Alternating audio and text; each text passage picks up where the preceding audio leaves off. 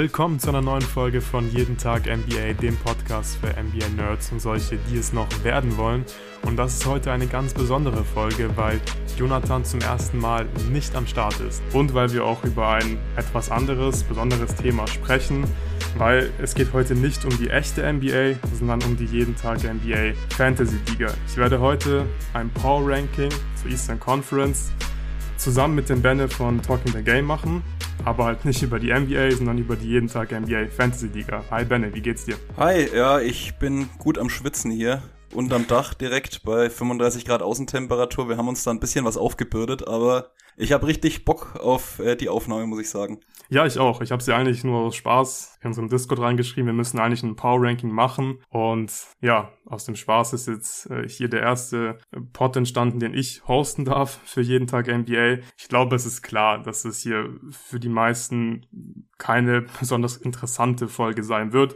Wahrscheinlich werden wir hier nicht viele Zuhörer haben und es ist vor allem interessant für die, die in dieser Liga mitspielen. Aber falls wir hier Zuhörer drin haben, die sich trotzdem anhören, obwohl sie kein Team bei uns managen, würde ich sagen, dass wir nochmal kurz zusammenfassen, wie die Liga eigentlich funktioniert und warum sie vielleicht auch so ein bisschen besonders ist und anders ist ähm, als die üblichen Fantasy-Ligen. Ich glaube, ganz wichtig ist einfach, dass die Liga sehr CBA-lastig ist. Wir versuchen im Prinzip alles, was nur geht, umzusetzen aus dem CBA, damit die ganze Liga so realistisch wie möglich sein kann. Das ist eigentlich immer so das oberste Ziel. Wir haben natürlich viele Transactions, viele Trades. Jetzt haben wir die Offseason hinter uns. Das heißt, wir hatten die Free Agency. Da gab es dann jetzt wochenlang in regelmäßigen Abständen Signings. Da haben wir dann auch so Streams gemacht im, im Discord. Sprachkanal hat auf jeden Fall Spaß gemacht. War, denke ich, auch spannend. Ähm, ich glaube, wir haben inzwischen noch wirklich 30 richtig gute Front Offices. Ähm, ich glaube, alle, alle überlegen sich, wie können sie ihr Team besser machen, beziehungsweise ähm, was ist der sinnvollste Weg für ihr Team und gefällt mir richtig gut, wie sich das Ganze entwickelt. Und während der Saison ist es, glaube ich, auch ein bisschen anders als eben die normalen Fantasy-Ligen, die man so kennt, die man wahrscheinlich irgendwie auch oft dann mit so Freunden aus dem Basketballverein oder so spielt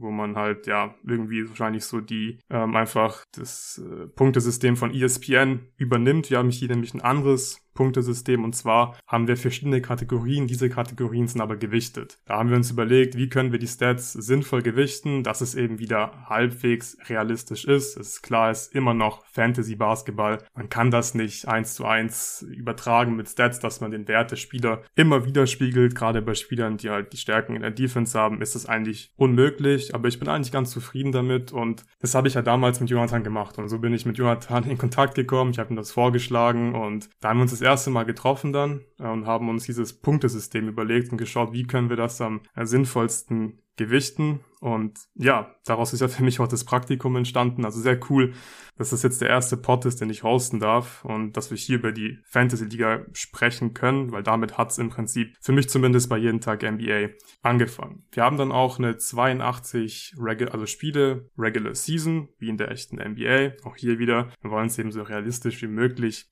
gestalten. Die Regular Season ist relativ kurz, weil wir halt 82 Spiele äh, spielen müssen und wir haben wenig, wenig Spieltage Tage, aber pro Spieltag hat man sozusagen mehrere Spiele immer. Also im Schnitt so fünf, sechs, manchmal noch ein bisschen mehr, mal weniger. Am Ende sind es 82 Spiele. Die Regular Season ist relativ früh zu Ende und dann starten die Playoffs, die dann verhältnismäßig eben lang sind. Und eine Playoff-Runde geht zwei Wochen. Hier war einfach der Gedanke, wir wollen die Sample Size so groß wie möglich machen in den Playoffs. Auch das, finde ich, hat eigentlich ganz gut funktioniert. Äh, es ist nicht so viele fluky Sachen passiert in den Playoffs. Ich glaube, die besten Teams sind im Prinzip in die Conference Finals gekommen. Ich glaube, Clemens, der GM der Bucks, der war dann auch verdient Champion letzte Saison und ich glaube, das war es auch im Großen und Ganzen. Das waren so die wichtigsten Sachen. Also falls jemand dabei ist, der nicht mitspielt, aber sich trotzdem aus irgendeinem Grund anhören möchte, hat, glaube ich, jetzt einen ganz guten Überblick. Und äh, noch ganz wichtig, bevor wir gleich starten, Falls jemand Bock hat mitzuspielen, das freut uns natürlich, aber wir haben aktuell wirklich gar keine freien Spots. Wir haben auch schon eine Warteliste in Anführungszeichen. Deswegen bitte jetzt nicht nach dem Pod schreiben, falls ihr Bock habt, ähm, also mir oder Jonathan, dass ihr da mitmachen wollt, weil es gibt einfach leider keine freien Spots. Sobald sich da irgendwas ergibt, sobald wir neue GMs brauchen, werden wir das kommunizieren und dann könnt ihr uns einfach schreiben und dann wäre es natürlich cool, wenn wir weiterhin alle 30 Teams richtig gut besetzen können, was aktuell der Fall ist. Ich glaube, wir können starten, Benne. Ähm, ich bevor, auch. Ja, bevor wir loslegen, ähm, würde ich sagen, dass wir nochmal kurz unsere Tiers erklären. Das kannst auch sehr gerne du übernehmen. Ja, also wir haben es eigentlich relativ nah gehalten, würde ich jetzt sagen, mit den regulären Power Rankings, die ihr ja immer aufnehmt und auch jetzt letztens erst aufgenommen habt. Wir haben uns jetzt auf fünf Tiers geeinigt. Wir haben ja kein Play-In, das sollte man vielleicht dazu sagen. Mhm.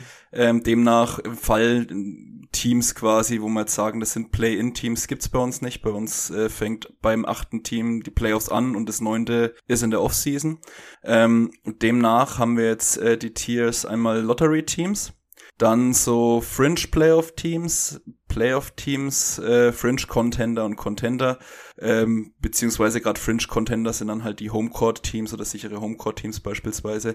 Das sind jetzt die Tiers, auf die wir uns geeinigt haben.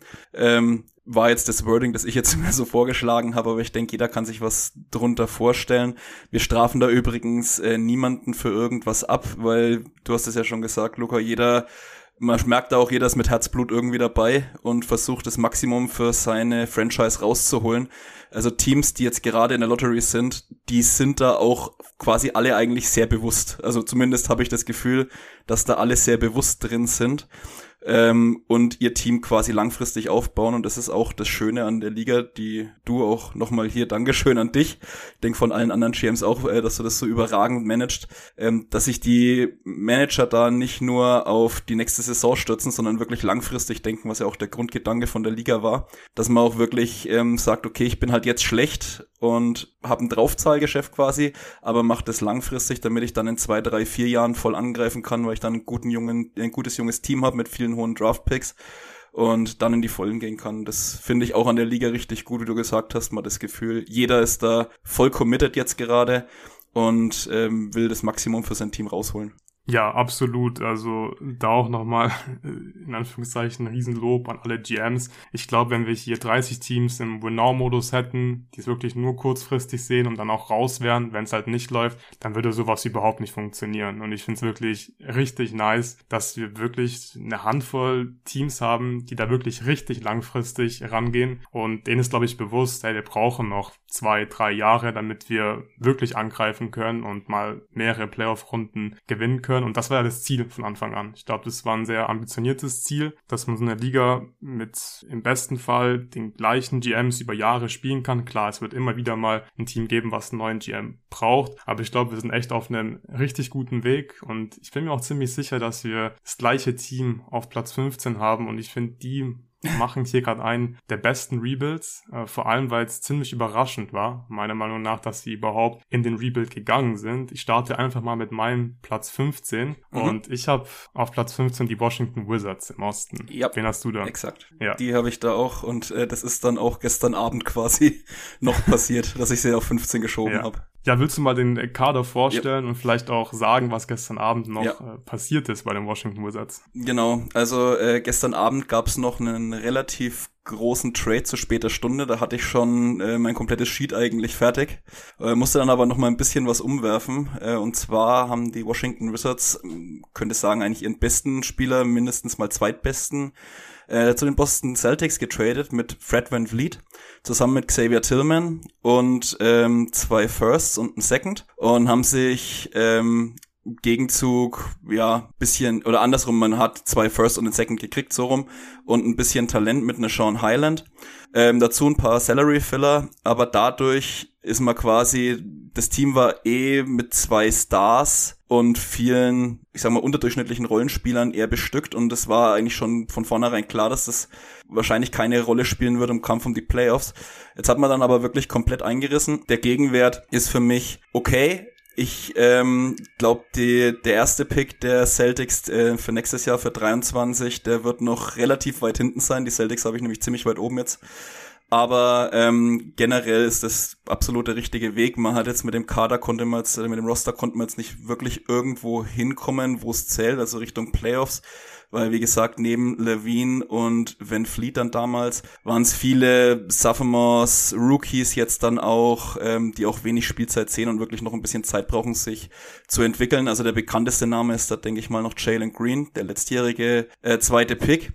Man hat dann aber noch viele Spieler, die wirklich noch um Spielzeit kämpfen. Jalen Johnson beispielsweise, Charles Bassey, Deron Sharp, Del äh, Delano Banton ähm, und, und, und. Auch mit den Rookies dieses Jahr, Dyson Daniels, Nikola Jovic. Also man sieht schon, das ist ein extrem junger Kader und für mich die Entscheidung, da jetzt in Anführungsstrichen die Reißleine zu ziehen und wirklich einen sauberen Rebuild zu machen, gerade mit dem Hintergrund, weil man jetzt über den Pick dieses Jahres nicht wirklich Kontrolle hat, weil man da einen Pick-Swap ähm, generiert hat, ist es vielleicht gar nicht so verkehrt. Und ja, ich denke, du hast es schon gesagt, das macht einen guten Job und ist absolut nachvollziehbar, was da geschehen ist. Ja, absolut. Aber es war wirklich ein bisschen überraschend in der Offseason, als sie mit dem Rebuild angefangen haben. Aber ich glaube, wir müssten erwähnen, die Wizards waren letzte Saison nicht schlecht. Die waren Sechster ja. im Osten. Die sind in die Playoffs gekommen. Ich denke, die hätten auch locker wieder ein Playoff-Team sein können. Aber die haben für sich entschieden, hey, wir wollen nicht Fünfter, Sechster Sechster werden. Wir wollen lieber in zwei, drei Jahren, ja, Erster, Zweiter, Dritter werden im Osten und halt ein Contender sein. Und ich glaube, die befinden sich da wirklich auf dem richtigen Weg, hatten einen super interessanten Trade in der Offseason, als sie Anthony Edwards für Jalen Green getradet haben. Sie haben auch noch ein bisschen mehr dafür bekommen dann. Ich glaube, die haben auch ein bisschen Kritik dafür geerntet, weil natürlich viele Anthony Edwards als den besseren Spieler als Jalen Green sehen. Ähm, aber ich, ich, ich finde es interessant und ich finde es nachvollziehbar, die haben, die haben einfach Assets bekommen. Jalen Green hat auch super viel Potenzial und sie haben jetzt halt Levine, Jalen Green und extrem viel Flexibilität. Also da gibt's keine schlechten Verträge mehr. Und ja. ein großer Unterschied zur echten NBA ist halt, so Zach Levine können die jetzt problemlos behalten und der ist in zwei Jahren wahrscheinlich immer noch gut. Und vielleicht sind die Wizards halt wieder gut. In echt wäre das schwierig, so ein Rebuild zu machen, wenn du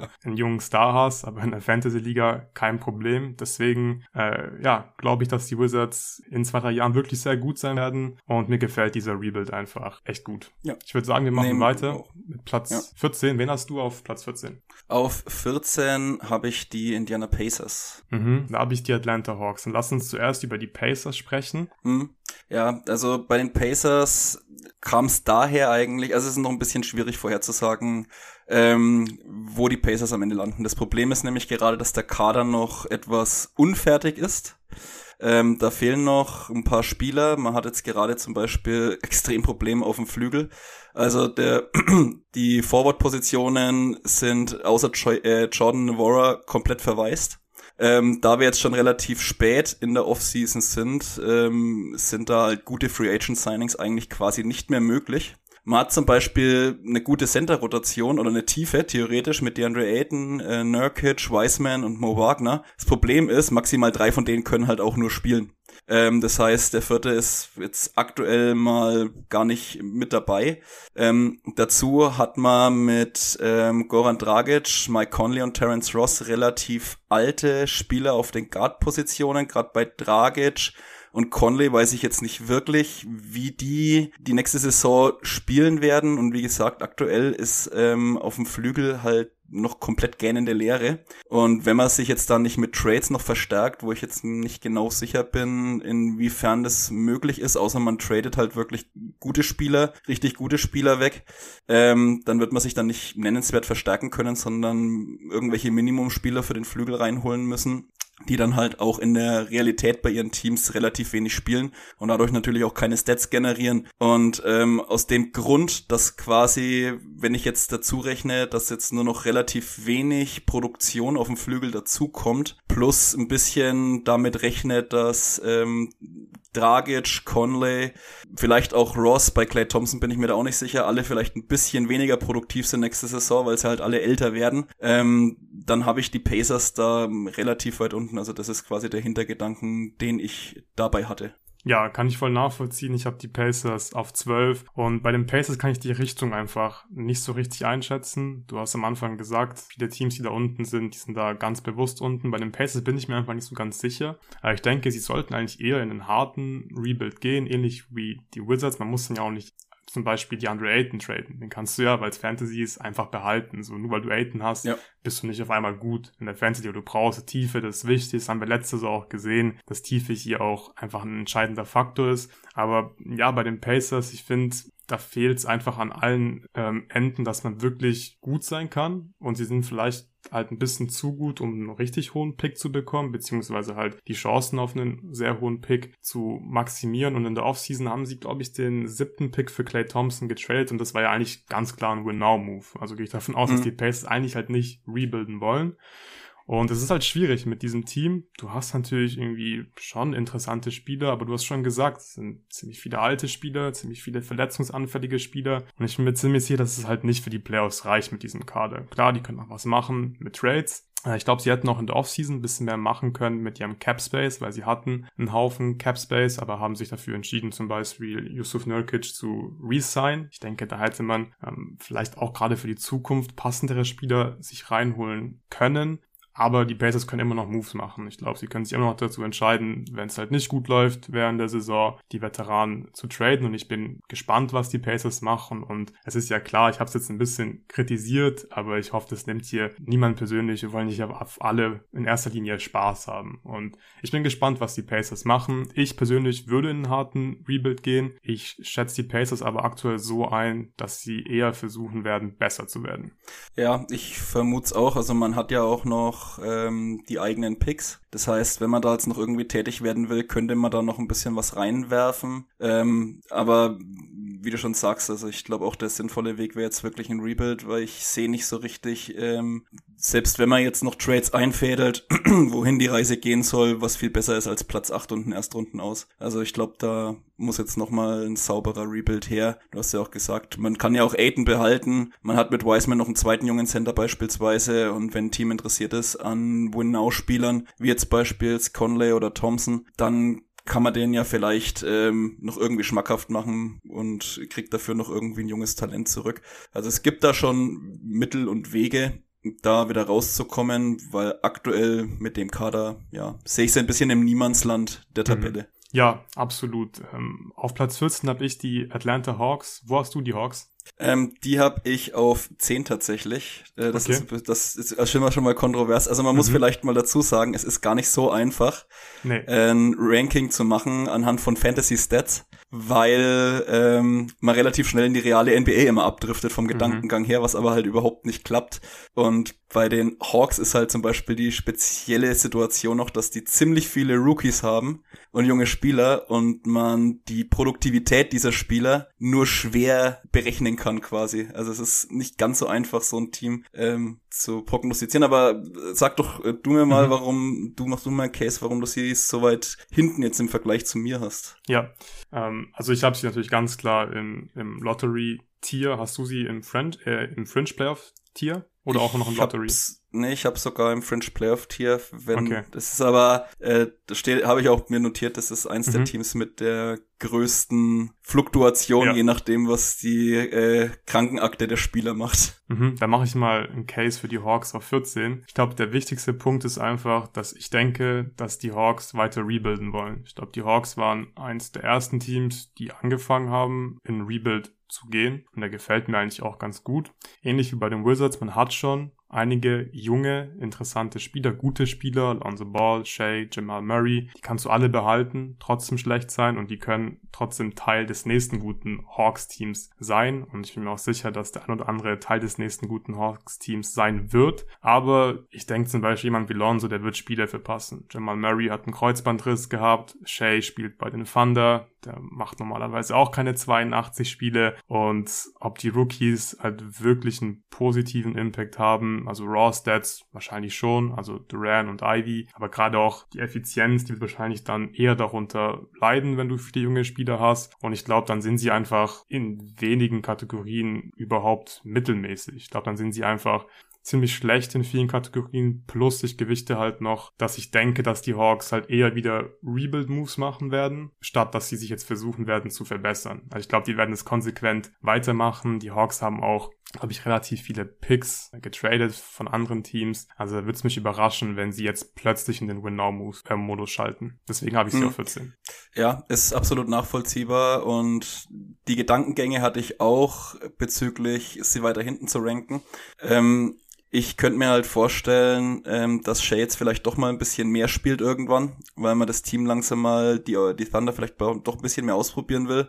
Wie das zusammenpasst, Lonzo ist natürlich ein riesiges Fragezeichen. Schaut er aktuell nicht ganz so gut aus ähm, mit den Berichten, die kommen. Das wird aber abzuwarten bleiben wahrscheinlich, bis diese Saison wirklich losgeht. Jamal Murray, dasselbe, wenn er auf dem Level spielt, wie er spielen kann. Er hat jetzt ähm, doch genug Zeit gekriegt und ist dann noch nicht verfrüht in den Playoffs wieder eingestiegen. Könnte ich mir vorstellen, dass er schon auch wieder in ähnlichen, ähnlich produktiven Sphären unterwegs ist. Und dann haben wir noch ein ganz großes anderes Fragezeichen im Kader, nämlich Jonathan Isaac. Ähm, da weiß man natürlich am allerwenigsten, wie der mal irgendwann wieder zurückkommen mhm. wird, weil der hat jetzt, glaube ich, seit zwei Jahren kein Basketball mehr gespielt. Ähm, ist auch wieder so ein Spieler, wo man nicht wirklich weiß, was, was, er, was er bringt und wie viel er bringt, wie viel kann er spielen. Die Gefahr ist natürlich absolut, die du gerade schon beschrieben hast. Ähm, viele Spieler mit großer Verletzungsanfälligkeit können, wenn die alle raus sind, dann wird's natürlich extrem eng und dann wird man wahrscheinlich ziemlich hart in Richtung äh, 14, 15 gehen gerade mit den Rookies, du hast ja gesagt, äh, die Effizienz ist eher so durchschnittlich. Der Vorteil von den Rookies ist, die man jetzt hier im Team hat, mit Shannon Duran, ähm, Jaden Ivy und Shake LaRavia, die werden alle wahrscheinlich Spielzeit bekommen bei ihren Teams. Die Pistons Rookies noch mehr wahrscheinlich sogar als LaRavia, der aber denke ich auch ganz gut Spielzeit bekommen wird. Ja, und aus der Kombination, also aus meinem Optimismus, dass die Spieler, die, die guten Spieler bei dem Team vielleicht doch ein bisschen mehr spielen und fitter sind, als man jetzt denkt, plus dass die Rookies doch alle, die, die Sophomores einige einen Schritt nach vorne machen und die Rookies viel Spielzeit kriegen und äh, gerade, wie du sagst, die Raw-Stats halt schon bringen werden, könnte ich mir vorstellen, dass für die Hawks ein bisschen weiter nach oben geht. Ob das gewollt ist, ist natürlich, wie du schon gesagt hast, die andere Frage. Mhm weil man ist wirklich ähm, gerade nochmal nachgeschaut. Also man hat alle Picks selber in der Hand von sich selber, was natürlich schon mal dafür spricht, mit so einem jungen Team vielleicht doch noch eine Saison schlecht zu sein und den starken 23er Jahrgang mitzunehmen. Und ähm, man hat auch noch einige Picks von anderen Teams, First Rounder für die nächsten zwei Jahre. Also es ist jetzt eigentlich nochmal die Chance, wirklich einen schönen Rebuild zu machen oder den Rebuild fortzuführen, sagen wir es mal so, weil das Team steht auf sehr guten Beinen, wie ich finde. Also es ist für die Zukunft extrem interessant. Ja, es wird alles quasi davon abhängen, wie fit ähm, Murray, Ball und vielleicht auch Isaac sind und äh, wie viel das Front Office der Thunder Shea Alexander wirklich spielen lassen will. Mhm. Äh, die Kombination daraus entscheidet dann quasi über den Platz, aber also ich glaube trotzdem, auch wenn ich sie jetzt hier ins Fringe Playoff Tier gepackt habe, da müsste schon extrem viel zusammenkommen, dass das in die Richtung geht und wie du sagst, wahrscheinlich ist es vom, von den Ownern gar nicht gewollt. Ja, ja, aber die Hawks haben auf jeden Fall Upside, also ich kann es nachvollziehen, warum du sie auf 10 hast. Wen hast du auf Platz 13? Auf Platz 13 ist das wahrscheinlich jüngste Team mit. Das sind die Orlando Magic bei mir. Mhm. Die habe ich auf Platz 10 und die habe ich auch im ah. Fringe Playoff okay. Tier. Ja. Äh, dann mach du doch mal einen Case, warum sie ja. für dich noch auf Platz 13 sind und dann wahrscheinlich auch im Lottery Tier, oder? Ja, genau, die sind im Lottery Tier bei mir. Ähm, Im Prinzip äh, könnt, werden sich vielleicht jetzt die Argumentationen so gerade ein bisschen umdrehen. Ähm, das Team der Magic, wer es jetzt nicht vor Augen hat, ist ein extrem junges Team. Also man hat mit OG Anunobi eigentlich nur einen wirklich gestandenen NBA-Spieler, ähm, will ich sagen. Dann sechs äh, letztjährige Sophomores, äh, die in der Lottery gezogen wurden, mit Gide, äh, Davian Mitchell, Moses Moody, Moritz, äh, Moritz Franz Wagner, Kuminga und Duarte. Ähm, dann dazu noch ähm, mit Sohan diesjährigen Lottery-Pick und auch sonst mit äh, Spielern wie Sen äh, Schengen, Pat Williams, Cole Anthony, RJ Hampton und und und. Das sind alles Spieler, wie man jetzt da schon raushört, die sehr jung noch sind und ihre NBA-Karriere quasi noch vor sich haben. Also das Team hat wirklich auch von Grund auf ähm, neu aufgebaut und hat sich da jetzt aber wirklich einen extrem interessanten Kern mit viel, viel Talent zusammengepickt. Die Frage, die ich mir da halt stelle, ist, wie bei den Hawks quasi auch, ähm, ist überhaupt gewollt, dass man dieses Jahr wirklich schon gut ist und ähm, da weitermacht. Dafür spräche, dass man den nächsten Pick nicht hat, den 23er. Allerdings befürchte ich halt, ähm, dass viele der Rookies auch nicht unbedingt oder der Sophomores jetzt hier in dem Fall nicht unbedingt mega effizient sein werden. Werden sie Bei einigen sein? bin ich ja exakt. Bin ich bei einigen bin ich mir auch nicht sicher, wie es um die Spielzeit bestellt ist. Ähm, Spieler wie Moses Moody müssten eigentlich jetzt mal mehr gefeatured werden und Jonathan Kuminga ähm, aufgrund der Roster-Situation bei den Warriors. Mal gucken, ob das in der Regular Season jetzt mehr gemacht wird oder nicht. Ähm, Chris Duarte müsste eigentlich auch Spielzeit bekommen. Wie gesagt, also ich zweifle auch gar nicht so daran, dass die, dass die Jungs alle produktiv sind. Ich glaube aber trotzdem, dass das für das Team noch ein bisschen zu früh kommt. Können mich überraschen, ist auch wirklich ein extrem interessantes Team, gerade für die nächsten Jahre, weil, wie gesagt, man hat extrem viel junges Talent. Ähm, man hat ja eigentlich auch ein bisschen einen Win-Now-Move gemacht. Oder Win-Soon zumindest mal, indem er sich OG Anunobi reingeholt hat ähm, für James Bordnight, Corey Kispert und Yudoka äh, Asubuike. Allerdings hat es auch nicht geschadet, weil man hat so viel Talent im Kader und man muss ja auch mal also gerade weil wir schon gesagt haben, man muss ja auch mal ein bisschen weiterdenken. Man kann natürlich nicht alle ähm, 10, 12 Rookies und Sophomores in zwei Jahren bezahlen. Das funktioniert halt auch nicht.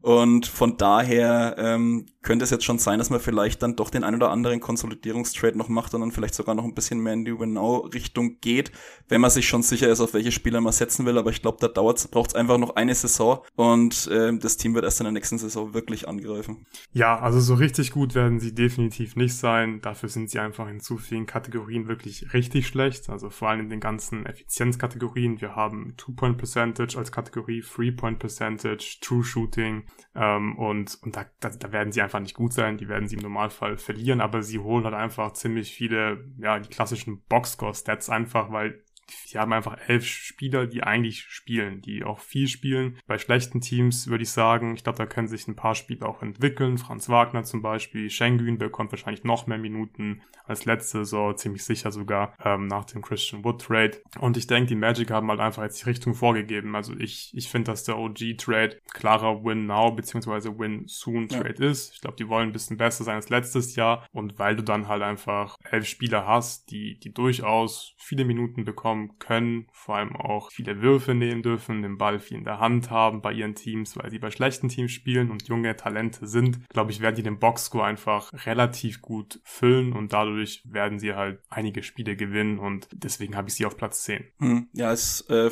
absolut nachvollziehbar, also gerade wenn man mit der Entwicklung der Sophomores geht, wo er öfter im dritten, äh, im, im zweiten Jahr jetzt, aber auch bei manchen Spielern im dritten Jahr der Sprung kommt, dann ist das durchaus nachzuvollziehen. Mhm. Und du sagst ja schon, also die größeren Rollen bei den schlechten Teams könnten schon den Unterschied machen, dass sie zumindest die ganzen Boxscore-Kategorien regelmäßig für sich entscheiden. Ja, auf Platz 13 habe ich die Miami Heat. Ähm, die haben mich wirklich am, am ja. meisten überrascht in der Offseason, weil die hatten ja. äh, einige Picks, die waren, die waren ein Team, die im Rebuild waren. Also es hat zumindest danach ausgesehen. Die hatten halt Kawhi Leonard, die haben, haben sie in der Initial Player Selection bekommen. Ähm, und dann war halt klar, okay, wenn du Kawhi hast und der nicht spielt, dann kannst du nicht gut sein. Also nutzt du halt das erste Jahr, um irgendwie ein bisschen Assets äh, anzuhäufen. Das haben sie gemacht. Die hatten 1000 Second Round Picks, glaube ich, und auch ein paar First Round Picks. Also ich dachte wirklich, die werden Kawhi traden, um mal diesen Rebuild fortzusetzen. Und dann ist was sehr Überraschendes passiert, für mich zumindest.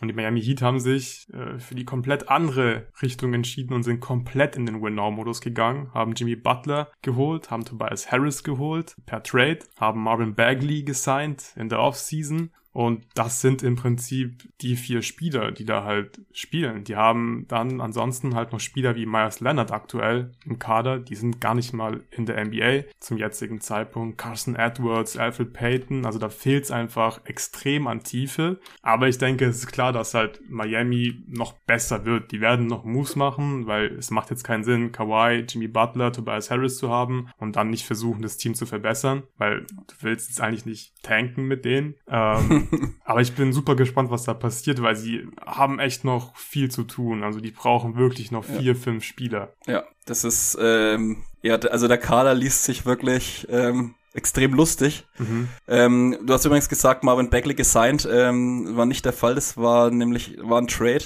wenn ja, ich mich richtig erinnern genau. kann. Ja. Äh, und der war ja auch etwas, wurde auch etwas kritisiert in der äh, im Discord bei uns äh, unter den Managern weil man für Marvin Bagley zwei First Rounder bezahlt hat. Und ähm, da muss man natürlich wieder ein bisschen unterscheiden, ähm, Wert in der realen NBA und in der Fantasy-Liga, weil ich glaube, Marvin Bagley wird schon Stats auflegen. Ähm, in der realen NBA wird natürlich wahrscheinlich kein Team zwei First-Rounder für Marvin Bagley aktuell bezahlen. Ähm, muss man exakt, äh, wahrscheinlich nie mehr.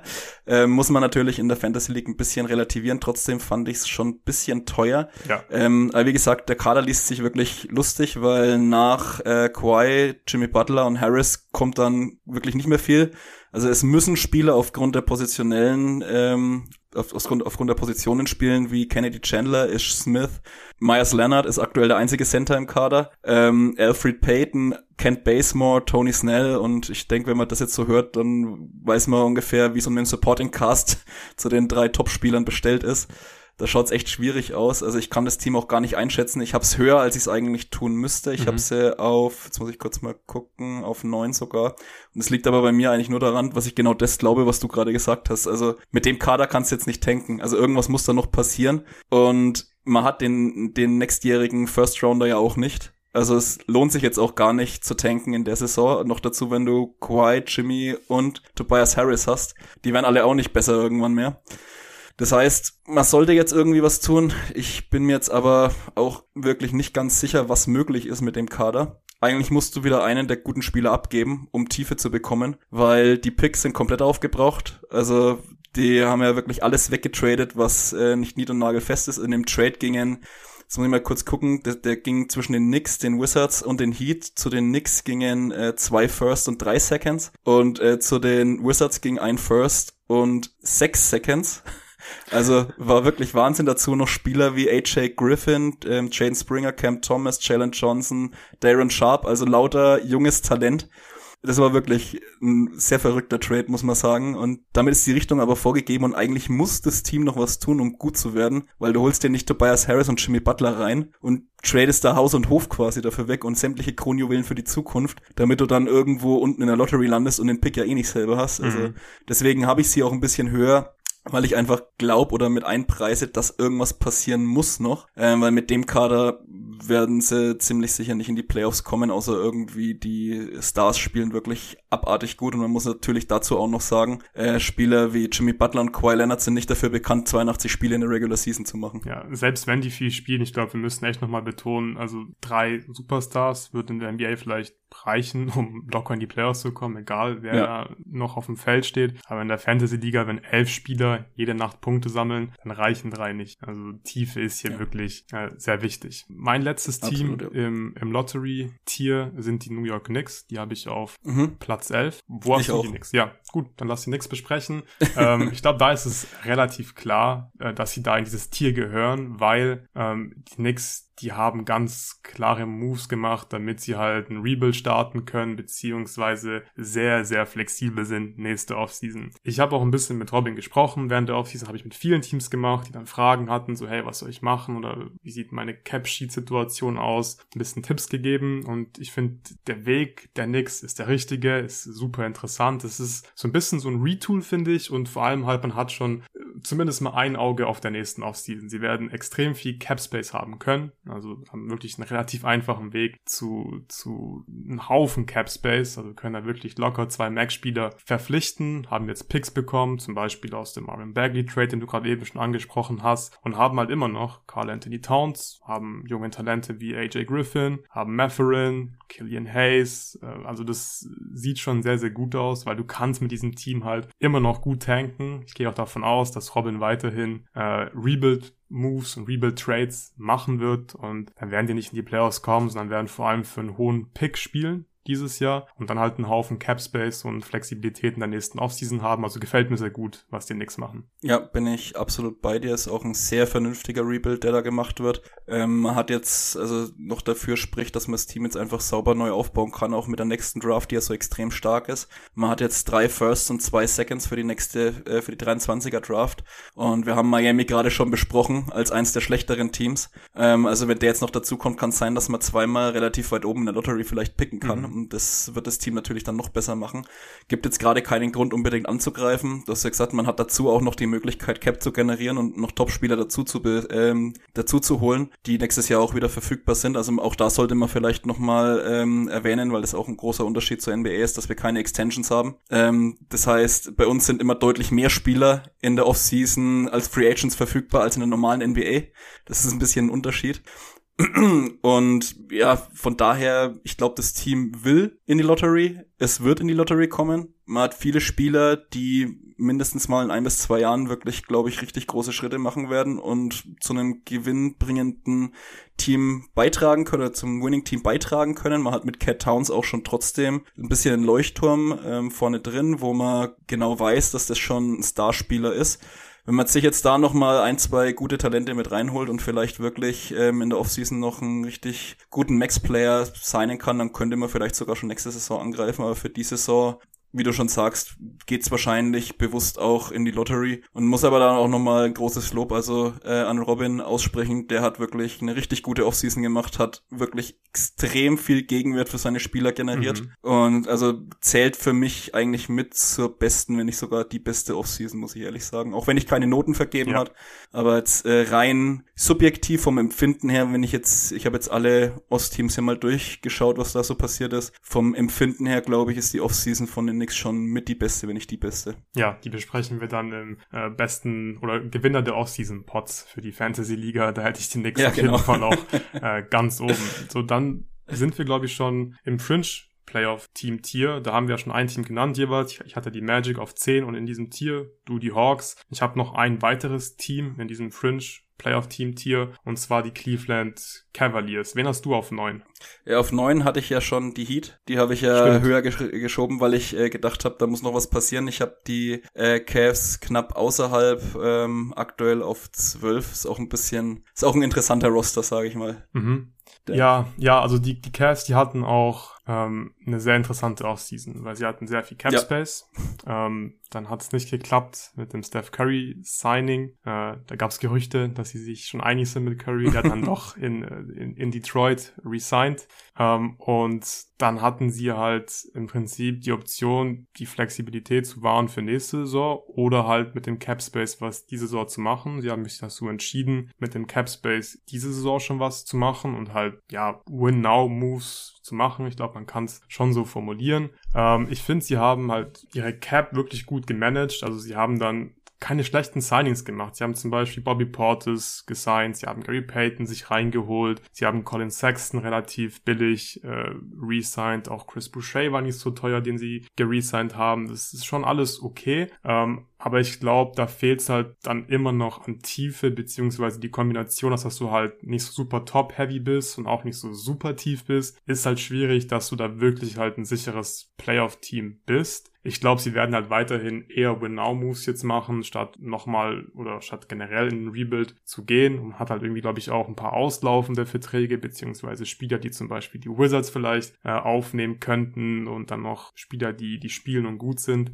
abgeben. Sowas könnte ich mir zum Beispiel Beispiel vorstellen bei den Cavs. Und ja, so Portis, Peyton, die füllen halt auch den Boxscore, gerade in gewissen Kategorien nicht schlecht. Äh, die sehe ich halt einfach, die sehe ich halt einfach diesen Fringe Playoff-Team-Tier, weil sie halt in die Playoffs kommen wollen, glaube ich. Und wir haben halt eine Handvoll mhm. Teams, die aktiv tanken. Deswegen, glaube ich, haben sie da schon Chancen, im Playoff-Race drin zu sein. Ja, ich bin mir halt noch nicht so ganz sicher. Also gerade ähm, Spieler Derrick Rose, äh, auch Dennis Schröder kann man ja noch gar nicht einschätzen, weil er nach wie vor kein neues Team hat.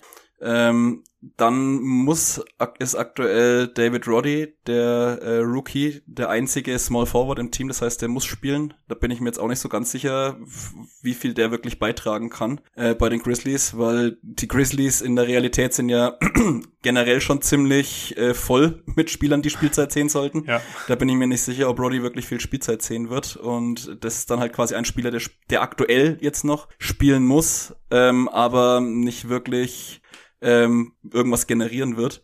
Ähm, Derrick Rose, wie gesagt, bin ich mir auch nicht sicher. Nach Jalen Brunson, wenn jetzt vielleicht noch Mitchell kommt, dann wird Rose auch nicht mehr allzu viel Spielzeit sehen, beziehungsweise die Rolle wird deutlich kleiner und die Produktion dabei auch. Ähm, Sexton muss man eh abwarten. Das Signing ist, glaube ich, gut, wenn er ähnlich zurückkommt, wie er aufgehört hat. Mhm. Und es ist ein sehr gutes Value-Signing. Ähm, dafür sehe ich das Gary Payton-Signing ein bisschen teuer. Bin mir nicht sicher, ob er in in der Realität, äh, in, in der Fantasy-Liga so viel auflegen wird, weil man eben äh, Fernie Simons und Dame Lillard bei den Blazers mit dabei hat, die eigentlich für die Produktivität zuständig sind. Ich bin mir nicht sicher, wie viel Gary Payton da äh, abseits von ein paar Steals und Blocks wirklich beitragen kann.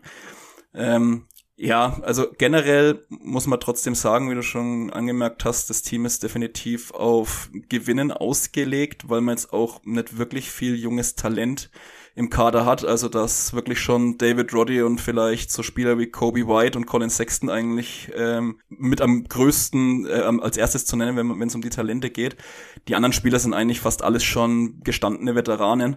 Und man ist natürlich gut aufgestellt bezüglich der Vertragsstruktur, was Trades angeht. Also man hat wahnsinnig viele Verträge ähm, mittleren Bereich mit 10, 11 Millionen. Da kann man, glaube ich, gut was machen. Mhm. Ähm, hat auch einen ganzen, einen ganzen Hof an Second Rounder. Also es, vielleicht lässt sich da auch noch was tun, dass man den zweiten, den zweiten Starspieler reinholt. Ich glaube auch Siakam wird den Boxscore wieder gut füllen. Das kann er einfach. Ähm, vielleicht nicht effizient, aber die reinen Boxscore-Stats werden gut ausschauen. Mir fehlt aber auch einfach noch das zweite, so ein zweiter Top-Spieler, ähm, damit das Team wirklich zu einem Playoff-Team werden kann. Und ich bin mir, wie gesagt, bei dem ein oder anderen Spieler, der jetzt hier auch spielen muss, noch nicht so ganz sicher, wie viel der wirklich zur Produktivität beitragen kann. Und ja, da gibt's im Prinzip, äh, liegt es dann auch einfach daran, dass es äh, ein paar andere Teams gibt, die ähm, noch deutlichere Ambitionen und bessere Spieler haben, die dann in Richtung Playoffs gehen. Deswegen äh, stehen sie bei mir auch nicht im Playoff-Tier. Was aber interessant ist, wir haben nämlich jetzt, glaube ich, die gleichen acht Teams tatsächlich äh, in den Playoffs dann. Ja, ja. Also ich glaube, wir haben alle Teams besprochen, die, die äh, nicht im Playoff-Tier, also nicht mindestens im Playoff-Tier sind. Und dann würde ich sagen, dass du mit deinem ähm, ersten Playoff-Tier-Team ja. starten. Wen hast du auf acht? Auf acht habe ich die Detroit Pistons. Okay, interessant. Ja. ähm, Klingt so, als ob du sie weiter oben hättest. Ja, ähm, ja bei den bei den Pistons ähm, dazu sagen, also die haben in der Spitze extrem stark. Ähm, mal Steph Curry, du hast es gerade gesagt, äh, resigned. Ähm, interessanter Deal auch, der in der Realität natürlich so wahrscheinlich nicht passieren würde, bei uns aber möglich ist. Die haben äh, für zwei Jahre Steph Curry jetzt 88 Millionen bezahlt, ähm, was ich absolut okay finde und auch interessant, weil man dann wirklich in zwei Jahren, Steph ist jetzt nicht mehr der Jüngste, ähm, vielleicht dann auch nochmal wirklich extrem flexibel ist. Dazu hat man James Harden unter Vertrag. Danach wird's dann schon ein bisschen dünner, äh, macht aber nichts, weil man natürlich äh, zwei absolute Ausnahmespieler ähm, da an der Spitze hat. Man hat dann noch Spieler wie Al Horford, Royce O'Neal, Jared Vanderbilt, Ingles, Paul und, und, und. Ähm, wenn man die Stars liest, dann lädt es schon ein bisschen zum Träumen ein tatsächlich. Ähm, allerdings glaube ich, dass man, dass der Supporting Cast einfach nicht ausreicht, gerade was die Produktivität mhm. angeht. Ähm, O'Neill ähm, ist jetzt noch nie ein Spieler gewesen, der überragende Werte auflegt. Ähm, Ingles, da muss man sowieso erstmal gucken, weil Joe Ingles wieder zurückkommt. Wenn er natürlich ähnlich zurückkommt, wie er bei den Jazz in seiner Sixth-Man-Saison gespielt hat, dann ist das stark.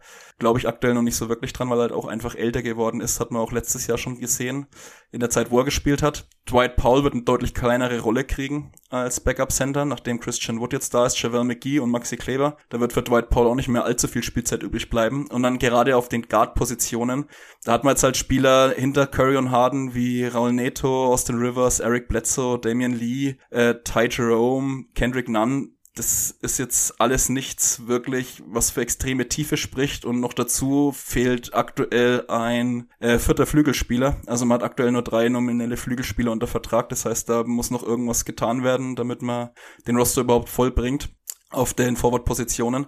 Und die Kombination daraus, dass eben die Spitze zwar gut ist, aber der Supporting Cast relativ dünn, haben mich dann dazu bewogen, die Pistons doch ein bisschen weiter hinten zu ranken, als man es auf den ersten Blick vielleicht machen würde, wenn man die Topstars liest. Mhm. Ich habe mir dann halt auch mal, also fürs Ranking, ich habe mir dann halt einfach mal angeschaut, welchen Kategorien sind die Teams denn gut, in welchen schlecht. Also ich werde, wer interessiert ist, ich werde, äh, du hast es ja schon gesehen, ich habe mir da etwas mehr Mühe gemacht, als vielleicht notwendig Absolut. war. Ich habe gedacht, das, das, das, das wäre ich dann vielleicht auch den Managern mal zur Verfügung stellen, habe da eine riesen Excel-Tabelle mit allen Stats gemacht, um einfach mal zu gucken, wo sind denn die Teams gut und schlecht, weil ich da kein Gefühl dafür hatte. Ja, ich glaube, da können sich und, die anderen GMs drauf freuen. Also die Tabelle ist wirklich krass, die du da gemacht hast. Die wird jedem Front Office weiterhelfen.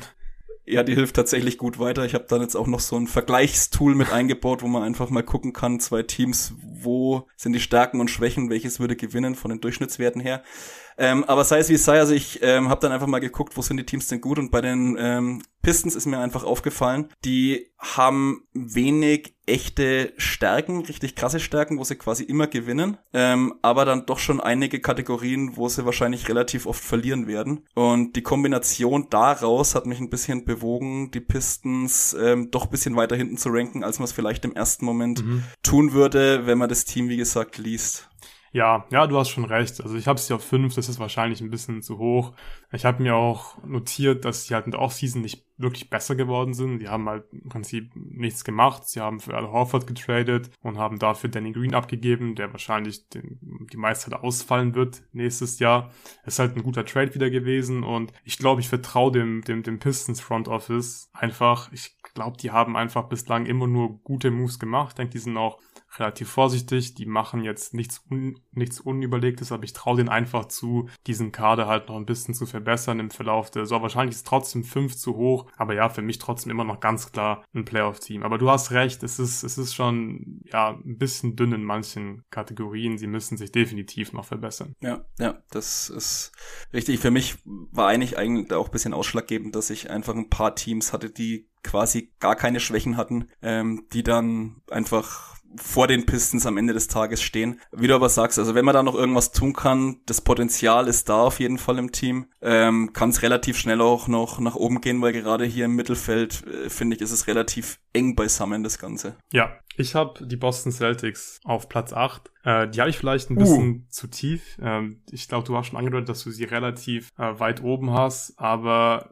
auch hier finde ich, ähm, sie sind noch nicht tief genug. Zum Beispiel fehlt halt einfach ein richtiger Center. Sie haben Cody Zeller, äh, Tony Bradley, Tristan Thompson. Äh, ich glaube, da muss man auf jeden Fall noch was machen. Ich glaube, es ist halt ein Problem, wenn du, wenn du da schon so schwach aufgestellt bist, weil die Bigs dir halt, ja, die sind halt wichtig für mehrere Kategorien, für Rebounds und für mhm. Blocks, Alle vor allem auch so ein bisschen. Allerdings muss man sagen, nur kurz bevor du da jetzt quasi deinen, deinen Case drauf aufbaust, die sind alle gewaved worden, alle schon. Äh, also ah, man hat eigentlich bloß äh, Tristan Thompson und äh, Xavier Tillman aktuell auf dem Center Spots. Stimmt, habe ich. Äh, Walker, Bradley und Sellers sind alle gewaved worden direkt. Stimmt, stimmt. Ich habe äh, ich habe vergessen nach dem Trade gestern Abend äh, das Sheet der Celtics zu, aktu zu aktualisieren. Das der Wizards habe ich aktualisiert, ähm, aber ich auch mit Tillman sind sie da einfach zu dünn, finde ich. Da ja. muss man noch was machen. Ja. Ähm, und dann ist halt die Frage, verpasst Durant wieder Spiele oder was passiert generell mit Durant? Spielt er am Anfang der Saison? Wenn nicht, dann ja. ist es halt ein großes Problem in der Regular Season, weil ich glaube, der Osten ist auch besser geworden einfach. Es wird nicht leicht, in die Playoffs zu kommen. Ich glaube, wir haben wirklich ähm, acht gute Teams. Wir haben noch ein paar richtig gute Teams, aber die sind alle, die sind alle wirklich gut, finde ich. Die Top 8 im Osten und ja, ich, ich sehe da einfach noch ein paar Teams über den Celtics. Und ich glaube, die Celtics müssen noch mhm. Moves machen und die werden auch noch Moves machen, glaube ich. Weil auch die haben sich ja ganz klar dafür entschieden, ähm, weiterhin im Win Now zu sein. Sie haben letztes Jahr die Playoffs verpasst, aber hatten halt Rosen, hatten Durant und da war für mich so ein bisschen die Frage, machen sie jetzt ein Rebuild oder versuchen sie besser zu werden und halt ähm, ja die Zeit mit Durant und Rosen noch zu nutzen, um halt mit denen vielleicht mal tief in die Playoffs vorstoßen zu können. Dafür haben sie sich einfach ganz klar entschieden. Aber warum hast du die ja. Celtics äh, weiter oben und wie viel weiter oben hast du die Celtics? Also die Celtics sind bei mir tatsächlich schon im, ähm, ja, ich habe es äh, Homecourt hier genannt, mhm. äh, Fringe Contender fast schon. Ähm, liegt bei mir einfach daran, dass das ein Team ist, was kaum richtig klare Schwächen hat. Ähm, dazu aber einige, einige wirklich gute Stärken. Ähm, man, wir haben es ja vorhin schon mal angesteuert, also Fred Van Vliet ist gestern Nacht per Trade äh, bei den Celtics gelandet. Dazu hat man den Marty Rosen und Kevin Durant, das sind natürlich zwei Spieler, die auch absolut Win-Now rufen, weil so viele Saisons wird man mit den beiden nicht mehr kriegen. Äh, bei den Rosen ist natürlich abzuwarten, ob er die Saison vom letzten Jahr bestätigen kann. Sollte er das können, ist das natürlich ein extremer Gewinn, ähm, gerade äh, was die Two-Point-Efficiency angeht, wo man mit Kevin Durant eh schon einen der krassesten drin hat ähm, Shotmaker und dann dazu noch vom Volumen her allein schon wird es auch, ja, ist zwar jetzt bei uns keine Kategorie, aber das führt natürlich zu vielen Punkten einfach, wenn man Van Fleet, Rosen und Durant schon mal im Team hat. Ich finde das Team auch schon auf die ersten elf Spieler richtig stark. Ähm, Problem ist, es darf sich sowohl auf dem Flügel als auch äh, auf der Big-Position wirklich, darf keiner ausfallen. Also man hat da noch Spieler wie KCP beispielsweise, Jordan Clarkson, Daniel House, Josh Richardson, Gary Harris. Also es sind schon noch ein paar Spieler dabei, die auch wirklich äh, produzieren können. Das Problem ist, dass dahinter wenig kommt. Wie gesagt, auf dem Flügel und auf Big. Also wenn da mal jemand ausfällt, dann könnte es da wirklich kritisch werden. Ähm, nichtsdestotrotz finde ich die Celtics schon ähm, in vielen Kategorien relativ gut. Vielleicht ist vier auch ein bisschen hoch. Vielleicht habe ich da ein bisschen mich euphorisieren lassen vom Trade quasi mhm. gestern, der da passiert ist. Ähm, weil, ähm, also in der Realität ist der Kader, wäre der Kader wirklich richtig krass. Ähm, jetzt so, wie du schon gesagt hast, es langt halt nicht aus, wenn man da nur Stars hat. Ich finde aber die Mischung einfach von den Celtics gut, weil man Stars hat und auch vernünftige Rollenspieler, die gut produzieren können. Und deswegen glaube ich daran, äh, plus ich glaube, dass Durant sich doch wieder irgendwie seinen Scheiß zusammenbringt und äh, wieder spielen wird. Das ist natürlich eigentlich die größte Prämisse bei dem Team, weil wenn Durant nicht spielt, dann wird's natürlich, äh, geht's da gleich mal zwei, drei Plätze weiter runter. Ähm, deswegen habe ich sie eigentlich äh, auf vier. Okay, dann machen wir weiter. Du hattest die Pistons auf welchem Platz? Auf acht. Auf acht, okay. Wen hast du auf Platz sieben? Auf sieben kommen bei mir jetzt die Bulls. Uh, interessant. Die Bulls habe ich äh, auch deutlich höher. Die habe ich auf Platz 4. Dann darfst du ja mal den Case machen, warum die Bulls auf Platz 7 landen und schlechter sein werden als letzte Saison. Ja, ich glaube, die werden deswegen schlechter sein als letzte Saison, weil andere Teams einfach besser geworden sind. Mhm. ähm, ja, also das, das, das Team ist ähnlich ähm, wie letzte Saison. Man hat viele gute Spieler, bis sehr gute Spieler. Ähm, so Fringe All-Star-mäßig mit True Holiday, Jalen Brunson, Draymond Green, Sharon Jackson Jr. Ähm, aber keine wirklichen Top-Stars. Also man ist ziemlich ausgeglichen. Spieler, die da noch zu nennen sind, vielleicht Gordon Hayward, Anthony Simons, äh, Robert Williams III. Ähm, aber mir fehlt da die absolute Spitzenklasse ein bisschen. Plus Jaron Jackson Jr. wird jetzt auch erstmal noch ein ganzes Stück ausfallen. Und wenn man den rauslässt, hat man auf der Center-Rotation Rashawn Holmes und Thomas Bryant. Bin ich mir nicht sicher, wie produktiv das sein wird, weil wenn Jaron Jackson fehlt, äh, ich habe das mal bei mir äh, in meiner klugen Tabelle einfach mal geguckt, was passiert, wenn Jaron Jackson da mal rauskommt und äh, dafür ein anderer Center mit reinkommt. Dann ist es schon gar nicht mehr so geil, gerade was, ähm, also Blocks zum Beispiel, Jaron Jackson ist halt eine Blockmaschine einfach in der Regular Season, äh, geht's da ein bisschen runter. Also gerade die Kategorien sind natürlich wirklich stark bei den Bulls. Blocks, Steals, defensive Playmaker mit Draymond, äh, Jaron Jackson Jr. und Robert Williams sind da wahrscheinlich drei der krassesten in der gesamten Liga beisammen ähm, bei den bei den Bulls. Aber mir fehlt ein bisschen die absolute klasse. True Holiday hat mich letztes Jahr auch nicht wirklich überzeugt. Ich weiß nicht, ob der da gerade in der Produktivität so viel auflegen kann. Bei Anthony Simons will ich erstmal sehen, dass er seine äh, das Ende der Saison von letzten Jahr wirklich bestätigen kann, wenn jetzt Dame Lillard wieder zurückkommt. Ich weiß nicht genau, ob der jetzt als Sixth Man eingeplant ist. Äh, wenn ja, kann er natürlich, wird er die Boxscores füllen. Effizienz bin ich mir noch nicht sicher. Gordon Hayward ist auch ein Spieler. Kein Mensch weiß, wie viele Spiele der wirklich macht, weil der quasi immer irgendwo verletzt ist die Kombination ist bei mir einfach gerade noch ein bisschen das, äh, wo mir das Sorgen macht. Also ich glaube einfach, dass das Team, dass das Team in der Spitze nicht gut genug ist.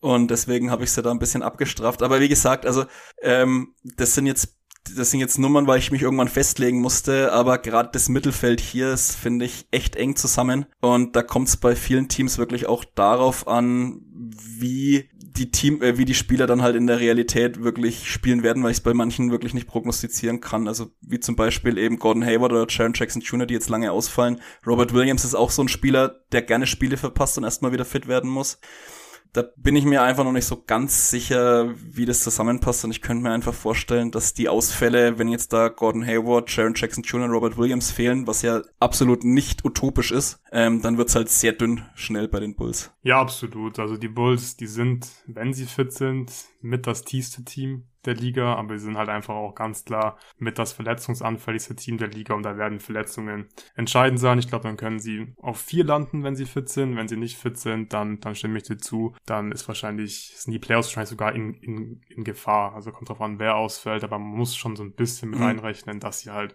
Ausfälle haben werden, beziehungsweise mehr Ausfälle als andere Teams. Aber das Team gefällt mir trotzdem, ist halt ein sehr spezielles Team mit den defensiven Playmakern, wie du schon gesagt hast, die aber auch irgendwie alle gute Playmaker sind seine Assists sind sie zum Beispiel auch gut. Also insgesamt einfach ein äh, spannendes Team und waren letztes Jahr Zweiter im Osten, sind dann in der zweiten Runde, glaube ich, rausgeflogen in den Conference Finals. In, den, in der zweiten Runde gegen die Nets rausgeflogen. Deswegen ja, mal schauen, wo die Reise hingeht für die Bulls. Ich habe sie auf vier, du auf sieben. Mhm. Auf Platz sieben habe ich die Raptors. Die sind okay. definitiv auch eins der spannendsten Teams. Also ja, ähm, du darfst den Kader richtig. mal vorstellen. Es ist wirklich witzig, wenn die alles im Kader der haben. Kader, ja, also der Kader ist äh, die Zukunft gesehen eigentlich geisteskrank ja. und fast schon unfair. Ja. Ähm, Habe ich auch als ersten Punkt hier so stehen. Also im Kader stehen aktuell mit Kyrie, Kate, Zion und Bankero äh, vier First-Round-Picks und allein, allein drei der letzten vier Jahre, was an sich schon wirklich absolut verrückt ist.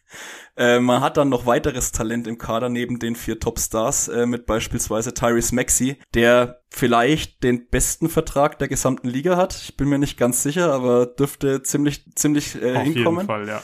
Äh, man muss dazu sagen, Tyrese Maxey läuft der spielt nicht auf seinem äh, Rookie Contract, sondern der wurde letztes Jahr ganz normal gesigned, weil wir ähm, quasi auch die Rookies alle normal mit gesigned haben und äh, da beziehungsweise nee stimmt ja nicht. Maxey ist ja sogar schon jetzt im dritten Jahr, ne? Mhm, aber der hat trotzdem Maxey noch Rookie gewesen. Wir haben halt bei der Initial Player ja, Selection ja. keine Rookie genau. Contracts benutzt. Das haben wir ab jetzt äh, so gemacht. Wir hatten natürlich auch einen Draft und die Spieler, die gedraftet wurden, die haben dann natürlich auch einen Rookie-Scale-Contract bekommen. Aber bei den genau. Spielern, genau. die halt ja, ähm, da gesigned wurden in der ersten Saison, ging das einfach nicht. Deswegen Maxi definitiv Exakt. einer der besten Verträge ja. der Liga. Ja, also sechs, sechs Millionen verdient er jetzt äh, dieses und nächstes Jahr. Nächstes Jahr mit Team Option, danach ist er Restricted Free Agent. Ähm, also sechs Millionen für Maxi ist natürlich auch absolut brutal. Mhm. Äh, mit dem Sprung, den er letztes Jahr gemacht hat. Dazu hat man noch Spieler ähm, wie Robert Covington, Victor Oladipo, Grant Williams, ähm, Josh Christopher. Man hat jetzt da auch wirklich viele junge Talente jetzt. Äh, Josh Christopher, Ochai Akbachi aus diesem Jahr, Quentin Grimes, der eine richtig gute Summer League gespielt hat. Ähm, die einzige Position oder der einzige, ähm, ja, doch Position, die mir ein bisschen Sorgen macht, ist die Center-Rotation. Da stehen aktuell Jock Landale und Jericho Sims. Ähm, sind jetzt beide nicht unbedingt Spieler, die einem in den Sinn kommen, wenn man an die NBA denkt als erstes. Ähm, nichtsdestotrotz, der Rest des Kaders ist halt wirklich richtig brutal. Man muss natürlich schauen, wie kommt Zion zurück. Ähm, wie sehr versteht Kyrie, dass er vielleicht doch mal Basketball spielen sollte und sich nicht um Echsenmenschen kümmern oder ähnliches. Ähm, wenn das zusammenkommt, man dann auch noch mit einpreist, dass Maxi bestimmt nicht schlechter wird, Kate wahrscheinlich deutlich besser wird, kann das wirklich einen krassen Sprung für die Raptors machen. Also da habe ich mir auch extrem schwer getan. Ich habe es jetzt bei mir auf sechs. Ähm, aber das ist ein Team, da kann alles und nichts passieren. Also wenn Kyrie wieder rumspinnt, sein einfach immer noch nicht so fit ist, dann kann es halt auch deutlich äh, ganz schnell wieder weiter nach hinten gehen. Sollten aber alle fit sein, spielen und Bock haben, dann kann das Team wirklich extrem spannend werden und dann kann es für mich sogar wirklich äh, auf Homecourt gehen. Ja, ja, absolut. Also die Upside ist krass, aber ich denke, ähnlich wie bei den Bulls, äh, du hast halt Kyrie und auch verletzungsanfällige Spieler, da muss man einfach schauen, wie viel die am Ende alle spielen werden. Wenn sie viel spielen, dann, dann denke ich auch, ja. ist, ist Homecourt definitiv drin. Die habe ich ja. auf sieben, wie gesagt, im Playoff-Tier. Das mhm. letzte Team im Playoff-Tier bei mir sind die Sixers, die ich manage. Wo hast du mich? Äh, ich habe dich bisschen höher. Bisschen höher? Ich habe dich auf fünf tatsächlich. Ja, ja. gut, ich habe mich auf sechs. Das gibt es ja nicht viel, weil wir haben auch schon gesagt, nee. die Teams sind alle relativ nah beieinander. Ich habe mich halt noch ganz klar im Playoff Tier und jetzt nicht im Fringe Contender Tier. Ähm, ich finde es auch witzig, weil immer wenn ich mit jemandem verhandle, was ich auch eigentlich gar nicht so viel mache, kümmere mich oder ich kann mich gar nicht so sehr um mein eigenes Team kümmern, weil ich natürlich immer die, die ganzen Transactions in die Google Sheets eintragen muss und so weiter und das ist natürlich sehr zeitintensiv. Aber hin und wieder versuche ich natürlich auch das Team hier zu verbessern, beziehungsweise sinnvolle Moves zu machen. Und mich fragen immer alle, ja, bist du im Win-Now-Move oder also was macht ihr? Wir können es nicht so gut einschätzen. Und ich weiß gar nicht, in was für einem Modus wir genau sind, weil wir sind zu gut, um irgendwie zu tanken. Das macht absolut äh, keinen Sinn. Wir haben halt Ben Simmons im Kader und da war halt letztes Jahr klar, okay, jetzt müssen wir einfach mal das eine Jahr so ein bisschen, so ein bisschen aussitzen, mehr oder weniger, und dann mal schauen, was er nächste Saison macht. Ich glaube, wir können, wir kommen in die Playoffs so, wenn Ben Simmons spielt. Äh, der Rest des Kaders ist, glaube ich, nicht schlecht. Wir haben Luka Doncic, CJ McCullum, ähm, Andre Drummond, Trey Murphy, Max Drews, Nick Claxton, Diallo, Tash Gibson. Es ist jetzt kein krasser Kader, aber halt ja, wir haben Doncic und wir sind, finde ich, ganz ordentlich besetzt auf, auf allen elf Positionen. Es sollte für die Playoffs reichen, aber wir pushen jetzt nicht, um irgendwie dieses Jahr schon einen Titel zu gewinnen, weil ich glaube, wir haben noch Zeit mhm. und ähm, alle Trades, die wir bislang gemacht haben, waren keine Rebuild-Moves, aber waren definitiv halt auch keine Win-Now-Moves, sondern wir haben eher versucht, uns ein bisschen zu verjüngen immer, ein paar Assets mehr reinzuholen und ich glaube, das werden wir auch weiterhin machen und wir werden einfach schauen, wie weit wir in den Playoffs kommen, beziehungsweise auf welchem Seed wir am Ende landen. Wenn wir eine Runde gewinnen, cool, nehmen wir mit. Wenn nicht, ist auch nicht so schlimm. Ich glaube, die Zukunft sieht eigentlich ganz gut aus bei uns. Ja, äh, stimme ich dir absolut zu. Ist halt ein Team, äh, das, das ihr da beisammen habt, äh, mit kaum Schwächen. Mhm. Also wenn man da mal guckt, ich habe da so eine Heatmap über alle Teams quasi erstellt, ähm, wo es nach 1 nach 15, 15 rot und 1 dunkelgrün ist. Und in dem Team ist quasi alles hellgrün oder ähm, dunkelgrün. Also es gibt eigentlich fast quasi keine richtige Schwäche im Team. Ähm, allerdings auch wenig richtig krasse Stärken. Ja. Und das, wie du, wie du halt sagst, es ist halt so ein bisschen, es kommt dann auch extrem aufs Matchup einfach an, äh, in welchen Kategorien dein Gegner dann einfach gut oder schlecht ist in dem Moment, wenn du in die Playoffs kommst, weil für die Playoffs wird's einfach definitiv langen, dafür ist der Kader zu gut. Ich habe jetzt mal mit rein prognostiziert, dass Ben Simmons ähnlich produktiv ist wie in seiner letzten Saison, wo er mal gespielt mhm. hat. Äh, muss man natürlich abwarten, weil es aktuell auch kein Mensch wie Ben Simmons zurückkommt. Aber sonst finde ich den Kader auch gut, ist auch tief. Ähm, man, ihr könnt quasi auch auf jeder Position ausgleichen, wenn da mal wirklich äh, Not am Mann sein sollte, wenn da mal jemand ausfällt. Ähm, aber wenn du Luca hast, kannst du halt nicht tanken. Das ja. wird nicht funktionieren. Ihr habt ja auch den, ähm, oh ne, Entschuldigung, falsches Sheet. Ich habe jetzt gerade die, die Raptors aufgehabt. Ihr habt ja sogar noch die eigenen Picks alle. Also ihr könnt ja eigentlich in alle Richtungen gehen, äh, wenn ihr euch dann einig seid, in welche Richtung ihr gehen wollt. Mhm. Dann könnt ihr quasi in jede Richtung gehen. Habt ihr auch noch, äh, finde ich, ähm, solide Signings gemacht. Claxton 40 in, für fünf Jahre. Äh, Matisse Thibault zurück nach Philadelphia geholt nee, quasi. Nee, nicht geholt. Ähm, nee, nee, das ist, äh, Thibault wurde, glaube ich, zu den Pelicans getradet. Oh, dann habe ich das falsch aufgeschrieben. Schade. Das habe ich schon gedacht. äh, steht bei mir jetzt auch gar nicht mehr, äh, steht bei mir hier noch mit drin. Ähm, nee, aber sonst der Kader ist tief, sind alle Spieler, die auch solide Rollen bei ihren Teams haben sollten. Und das ist ja eigentlich quasi mit das Wichtigste, dass die Leute viel Spielzeit kriegen und äh, dann produktiv sein können, weil nur wer spielt, kann halt auch die, die Stats hier irgendwie füllen und dir zum Sieg verhelfen. Und von der Seite ist das Team, finde ich, richtig gut. Und ich, ich sage, ich habe euch jetzt äh, auf fünf, nimmt sich jetzt nicht viel, ist bei mir ähm, das letzte Playoffs-Team jetzt hier auch. Mhm. Ähm, danach startet es jetzt bei mir dann auch mit den Fringe-Contendern. Ja, Platz fünf würden wir auf jeden Fall nehmen. Ich habe mein Playoff oder alle Teams, die bei mir im Playoff-Team-Tier sind, schon besprochen dann glaube ich, können wir mit dem Fringe Contender Tier starten. Also ich habe ja auch schon gesagt, dass ich die Bulls und die Pistons auf 4 und 5 habe. Die sind bei mir im Fringe Contender Tier. Ich habe da noch ein mhm. weiteres Team drin, aber sag du erstmal, wenn du auf Platz 4 hast ja. und dann wahrscheinlich ja auch im. Ja, 4 waren bei mir die Celtics ja schon. Ah, ja, genau. Die hatten wir ja auch schon besprochen. Die sind für dich Fringe Contender dann. Die sind für mich schon Fringe mhm. Contender, okay. ähm, aufgrund der Spitze, ja. Also das, und das, das dritte Team, also jetzt bleibt ja nicht mehr viel übrig. Ich denke, da werden wir vielleicht auch das gleiche haben. Ich habe die Charlotte Hornets äh, jetzt auf drei ja, ich auch. als Fringe Contender. Äh, stell doch mal die Hornets vor. Ja, auch ein ziemlich cooler Kader, ähm, echt interessant. Äh, die haben äh, als absoluten Superstar Joel Embiid, aber die Spieler, die dahinter kommen, stehen ihm fast um nichts nach. Ähm, man hat Anthony Edwards, Jalen Brown, man hat dann noch weitere, ja, fast All-Star-Kaliber-Spieler, muss man jetzt ja sagen, wenn Jared Allen jetzt genannt wird. Vielleicht nicht ganz, aber ähm, man hat einfach einen wahnsinnig tiefen, aussiedlichen Kader. Man hat zum Beispiel noch Jared Allen, Eric Gordon, äh, Luke Kennard, Markel Falls. Hängt natürlich jetzt auch wieder davon ab, wie fit Markel Falls ist. Muss man jetzt auch mal abwarten. Ähm, aber gerade die drei Starspieler sind richtig krass mit Brown, Edwards und Embiid. Ähm, der Rest der Supporting Cast ist auch ziemlich solide, wie ich finde. Auch da man hat halt quasi keine echten Schwächen und ziemlich viele Stärken, zum Beispiel ähm, allein im Beat garantiert er halt, dass du ähm, ähm, gut Free Throws. Ich, ich komme immer hier ein bisschen durcheinander, weil ich alle Kategorien hier, also alle Boxscore Stats hier aufgeschrieben hat. Das Volumen alleine macht es natürlich noch nicht bei Embiid, wird natürlich aber trotzdem Blocks, Punkte, Rebounds. Äh, Jalen Brown, Anthony Edwards sind alle Spieler, die viel produzieren werden und auch vor allem viel spielen werden vermutlich. Und die Kombination daraus finde ich schon extrem interessant. Ich bin mir jetzt noch nicht ganz sicher, wie es ausschaut. Also man hat jetzt nicht hinter den elf äh, Spielern, die spielen werden, äh, wird's ein bisschen dünn. Also die ersten elf sind richtig, richtig gut. Dahinter wird's dann aber wirklich bis auf die Center-Rotation ein bisschen eng. Eine Center-Rotation besteht aus fünf Leuten, also die sind ein bisschen überfüllt aktuell noch.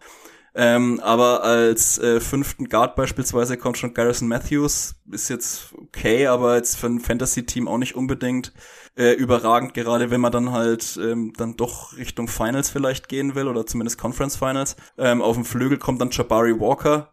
Ähm, da hat man dann auch als, als vierten Flügelspot hat man auch nur Justice Winslow, bei dem bin ich mir auch nicht sicher, ob der aktuell noch wirklich so ein richtiger NBA-Spieler ist oder nicht. Letzten Male, letzten Saison sah nicht irgendwie danach aus. Muss man mal gucken. Also, das Team ist extrem top-heavy. Man hat dann noch ein paar gute Spieler, aber nach der 10 ungefähr wird's halt ein bisschen dünn. Ich könnte mir vorstellen, dass die Top-Spieler das ein bisschen ausgleichen können, einfach weil die so wahnsinnig produktiv sind ähm, dass man da mehr rausholen kann.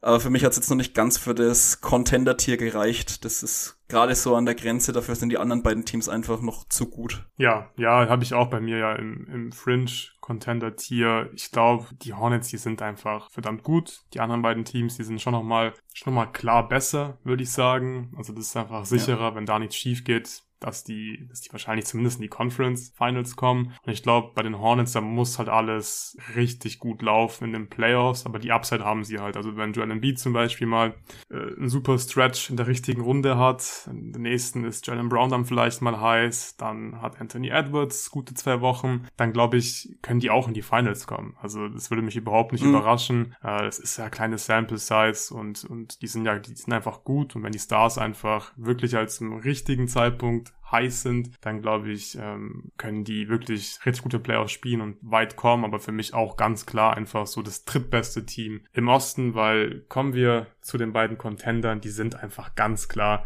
die zwei besten Teams. Ich bin gespannt, ja. wenn du auf zwei hast und wenn du auf eins hast. Ich würde sagen, du startest mit deinem Platz ja. zwei. Ja, also auf Platz zwei habe ich den letztjährigen Champion, mhm. die Milwaukee Bucks. Ja, ich auch. Okay, ja, also es liegt auch wenig, äh, liegt auch nicht daran, dass die Bucks nicht gut sind, sondern die Brooklyn Nets sind einfach richtig ja. stark in meinen Augen.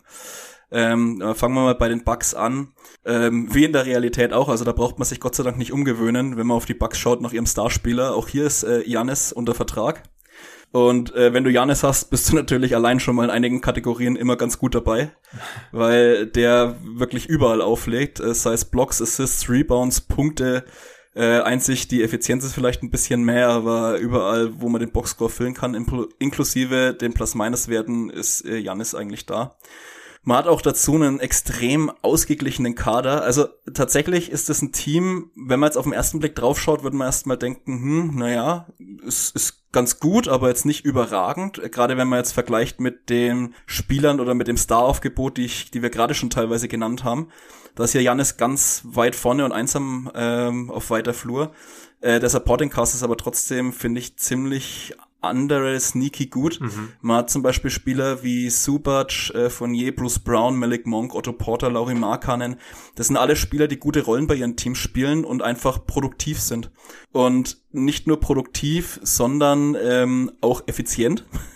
Das sieht man da auch ähm, ganz gut, wenn man es würde jetzt wahrscheinlich keiner auf Anhieb äh, wissen, wie effizient jetzt zum Beispiel Patrick Beverly oder ähnliches ist. Aber wenn man die die ganzen Spieler jetzt hier kombiniert, kommen extrem gute Effizienzwerte ähm, in beim Three-Point, Two-Point Percentage und beim True Shooting heraus, was ja alles Kategorien sind, die eben zählen. Dazu hat man mit zum Beispiel Subac ähm, und Janis zwei Spieler, die schon gut am gegnerischen Brett oder am eigenen Brett aufräumen. Ähm, Otto Porter ist da auch jemand. Bruce Brown spielt ja auch größer und holt da den ein oder anderen Rebound. Bruce Brown interessanterweise übrigens wird als Point Guard gelistet in der in Fantracks. Äh, hat mich ein bisschen verwundert. Ähm, also der holt natürlich auch gut Rebounds. Ja, und das, das Team ist, äh, wie gesagt, ich finde es extrem gut aufgebaut. Ist halt ein Team, das absolut auf den Win Now ausgelegt ist. Also nach dem letztjährigen Titel äh, ist es auch, wäre auch alles andere ähm, sinnfrei. Man hat jetzt da keine großen Talente drin, aber die Kombination aus äh, Janis plus dem Supporting Cast, der einfach wie gesagt wahnsinnig ausgeglichen ist, finde ich extrem ansprechend und es ist ein bisschen Duell auf Augenhöhe mit den mit den Nets. Ähm, die sind aber, die haben für mich sogar noch weniger Schwächen. Also die Bucks an sich haben eigentlich auch nur eine schlechte Free Throw Percentage und ähm, relativ viele Fouls, aber alles andere ist extrem stark bei den Bucks. Die werden da wahrscheinlich gegen die meisten Teams die ganzen Kategorien gewinnen. Und am Ende kommt es halt darauf an in der Fantasy Liga und deswegen sind sie bei mir dann auch auf zwei. Ja, völlig zu Recht. Auch die sind kleines der besten Teams der gesamten Liga, nicht nur der Eastern Conference. Ja, du hast gerade eben gesagt, die sind ganz klein Win-Now-Move. Ja, ist logisch, bist du als Champion, aber was wir, glaube ich, auch erwähnen müssen, ja. ist einfach, ähm, die haben halt bislang auch nicht so super viel jetzt aufgeben müssen, damit sie halt klar eines der besten Teams der Liga sind. Ich glaube, ähm, sie haben einen großen Trade gemacht, in Anführungszeichen. Das war damals mit mir. Sie haben Joe Harris bekommen, wir haben die Angela Russell bekommen und einen First-Round-Pick. Der war natürlich irgendwie, ich glaube, der 29. oder 30. weil die Bucks halt so gut sind. Ich glaube, die haben ja sonst noch alle ihre First-Round-Picks. Also die haben jetzt ja. hier äh, nicht ihre ganze Zukunft äh, verkaufen müssen, damit sie jetzt gut sind. Also ich glaube, die haben halt einfach immer noch genug Assets, also genau, gerade genug Draft-Kapital, um diesen Kader halt immer noch äh, zu verbessern. Könnte ich mir auch vorstellen, dass die Bucks eben ja. diese Saison, vor allem, weil sie werden ja auch sehen, dass die Nets einfach noch besser geworden sind und die wahrscheinlich halt auch ein bisschen überholt haben. So, aber die Bucks, die können reagieren. Ich denke, die werden wahrscheinlich auch reagieren. Also sobald es da irgendwie einen passenden Trade Trade gibt, dann denke ich, können die den auch machen. Und äh, dieser Kader, der ist einfach, der ist einfach sehr geil, muss man einfach sagen. So, Janis ist im Prinzip der perfekte Fantasy-Spieler und dann sind sie einfach im Prinzip ja. bis auf den letzten Roster-Spot solide be äh, besetzt. Sie können auch, glaube ich, Verletzungen ganz gut kompensieren, weil sie einfach so tief sind. Und ich glaube, das ist eine ganz gute Formel gewesen. Einfach Janis als sein Superstar und dann einfach alle anderen Spots solide besetzen. Das hat äh, funktioniert. Die Bugs sind einfach der erste jeden Tag NBA Fantasy Champion geworden und ich glaube, die waren einfach auch das beste Team letzte Saison. Ja, das sehe ich ganz genauso, ja. Okay, wir haben schon ein bisschen über die Nets gesprochen. Ähm, wir sehen es ja, wir sehen es ja ähnlich. Die sind, die sind wahrscheinlich jetzt das beste Team im Osten, zumindest in der Regular Season und stand jetzt. Aber stell doch erstmal den Kader vor und äh, erzähl uns ja. mal, warum die dann so gut sind. Ja, also die Nets, das könnten sich die realen Nets eine Scheibe abschneiden, weil die sind zu Recht ähm, Favorit auf die Finals dieses Jahr in der Fantasy League, im Gegensatz zu den Nets in der Realität. Man hat mit Trey Young und Nikola Jokic einen absolut genialen One-Two-Punch, gerade was die Fantasy-Liga angeht, weil da juckt's halt einfach keinen, ob deine zwei Superstars äh, defensiv eher schwierig sind. Das interessiert halt in der Fantasy League keinen. Die legen beide überragende Zahlen auf ähm, am offensiven Ende und sind dabei auch noch äh, sehr effizient. Dazu hat man einfach extrem gute Rollenspieler. Man hat zum Beispiel Norman Powell, Harrison Barnes, Christian Wood, äh, Kyle Anderson, Terrence Mann. Also das sind wirklich, das sind so viele Spieler dabei, die wirklich solide bis sehr gut noch äh, produzieren werden. Das ist, der, der Kader ist wirklich, also auch in der zweiten Reihe extrem stark aufgestellt. Man wird auch jederzeit mal einen Ausfall, glaube ich, kompensieren können. Dafür hat man einfach genug Leute ähm, die da einspringen können. Man ist wirklich überall gut aufgestellt. Und das, das Krasse an dem Team ist, dadurch, dass man Jokic und Young hat, ähm, sollte es jetzt irgendwie nicht klappen und man will, man muss noch mal was Neues probieren, ist das auch überhaupt kein Problem, weil mit Young hast du deinen einen Superstar, der noch extrem jung ist äh, Jokic auch, klar, die sind jetzt, also Young hat gerade eine Extension oder quasi einen neuen Vertrag unterschrieben, kann man ja sagen, bei den Nets. Das ist vielleicht der beste Vertrag der Offseason. Ja, ist es. 135 Millionen für fünf Jahre für Trey Young. Also da wird er wahrscheinlich in der Realität nicht mal zum Hörer greifen. Lass uns mal kurz darüber äh, ganz schnell sprechen. Ja. Ähm, weil ich glaube, ja. die, die Offseason, die lief, glaube ich, wirklich im Großen und Ganzen richtig gut. Also ich finde, ja. wir haben das echt gut geschafft, dass wir im Prinzip nur realistische Verträge hier verhandeln und die Spieler eben ähm, ja. gut bezahlt werden. Stimmt. Und das, ist, das war mir wirklich extrem wichtig, weil ich hätte auch einfach keinen Bock gehabt, dann irgendwie in zwei, drei Saisons äh, diese, diese, diese Cap-Sheets dann zu managen und ich sehe nur unrealistische Verträge überall, wo ich hinschaue. Und ich glaube, das haben wir einfach verhindert. Das sind einfach, also die Max-Spieler haben ja. Max-Verträge bekommen. Trey Young war halt ein Restricted Free Agent. Und uns war vor der Offseason ja bewusst oder klar, dass es nicht leicht wird, ähm, diese Verträge für die Restricted Free Agents zu verhandeln. Bei Trey Young ist es einfach so ein bisschen schief gegangen, würde ich sagen. Die Nets haben davon profitiert. Die hatten Marktwert für die Spieler ja. und so weiter, aber wir wollten halt, dass Schnäppchen immer noch möglich sind. Das war wahrscheinlich Quatsch bei den Restricted Free Agents. Und das ist, glaube ich, so einfach der einzige komplett unrealistische Vertrag, glaube ich, in der gesamten Liga. Also Trey Young, ja. der ist einfach ganz klar ein Max-Spieler in echt, aber vor allem auch in so einer Fantasy-Liga. Da haben die Nets ein bisschen, ein bisschen Glück gehabt. Aber ich denke, das werden wir nächste ja. Offseason optimieren können. Da bin ich mir ziemlich sicher. Da hilft mir ja auch ja. der deutsche Larry Kuhn, Sven Scherer immer. Da überlegen wir uns immer gemeinsam, äh, wie wir sowas verhindern können. Bei Trae Young haben wir es nicht geschafft, aber ich bin wirklich zufrieden im Großen und Ganzen. Nächstes Jahr wird es noch ja. besser in der Free Agency. Ja, nee, also es sollte auch äh, kein Seitenhieb auf dich sein, ähm, nee, aber nee. sticht natürlich ins Auge ähm, dass das ein absolut brutales Schnäppchen ist und der Vertrag ist sogar declining. Also Trey Young wird 26, 27, äh, 24,4 Millionen Dollar nur noch verdienen, was zu der Zeit wahrscheinlich dann irgendwie vielleicht ein durchschnittliches Startergehalt sein dürfte, mhm. vielleicht ein bisschen mehr. Also der Deal ist gerade auf lange Frist wirklich brutal gut für die Franchise und darauf lässt sich halt über Jahre hinweg jetzt noch aufbauen. Ähm, selbst wenn Jokic, der ist nächstes Jahr unrestricted free agent, wenn ein Spieler wie Jokic, ähm, Wood, Barnes, das sind alles unrestricted free agents, wenn die nächstes Jahr weg sein sollten, kannst du halt immer noch komplett um Trey Young einfach aufbauen, weil du mit Trey Young jemanden hast, der auf Jahre hinweg wirklich überragender Fantasy-Spieler sein wird. Und damit kannst du halt, ja, auch in näherer Zukunft noch ähm, drumrum bauen. Also die, die Nets sind nicht nur dieses Jahr, glaube ich, sondern auch die nächsten Jahre gut. Ähm, aber dieses Jahr sind sie nicht nur gut, sondern überragend. Also wenn man sich einfach mal die kumulierten Statistiken anschaut, die zählen bei den Nets, da ist fast überall Platz eins einfach. Steht quasi fast überall Platz eins. Also in fast allen Kategorien gehören sie mindestens mal zu den Top 5 und bei den meisten sind sie wirklich Spitzenreiter äh, von den Kategorien, die zählen. Also einzig äh, bei den Turnover, was irgendwie logisch ist, wenn du Spieler da, äh, hast, die viel den Ball in der Hand haben. Ähm, und beim Plus-Minus sind sie nicht so gut aufgestellt und bei den Turnover, aber bei allen Kategorien, die auch viel Punkte geben, sind sie überall absolut top. Gerade auch bei den Punkten, die ja die meisten, wie, auch, wie der Name schon sagt, die meisten Punkte äh, bei uns in der Fantasy Liga geben, weil es natürlich auch das Ausschlaggebende ist am Ende, wer macht mehr Punkte. Und ja, nachdem das Team eigentlich quasi bis auf äh, die Turnover, ähm, die Fouls keine Schwächen hat. Die Kategorien wird man wahrscheinlich fast gegen jeden verlieren, wenn die Produ äh, die ähm, progno äh, die prognostizierte ähm, Effizienz oder wie auch immer gleich bleibt, dann wird es quasi, wenn es Kategorien, die man fast immer verliert. Aber das macht nichts, weil man einfach jede andere Kategorie eigentlich gewinnt, weil man da überall der die, das beste Team ist und am Ende ist es egal, wie du gewinnst. Äh, es geht ja quasi nur darum, dass du gewinnst.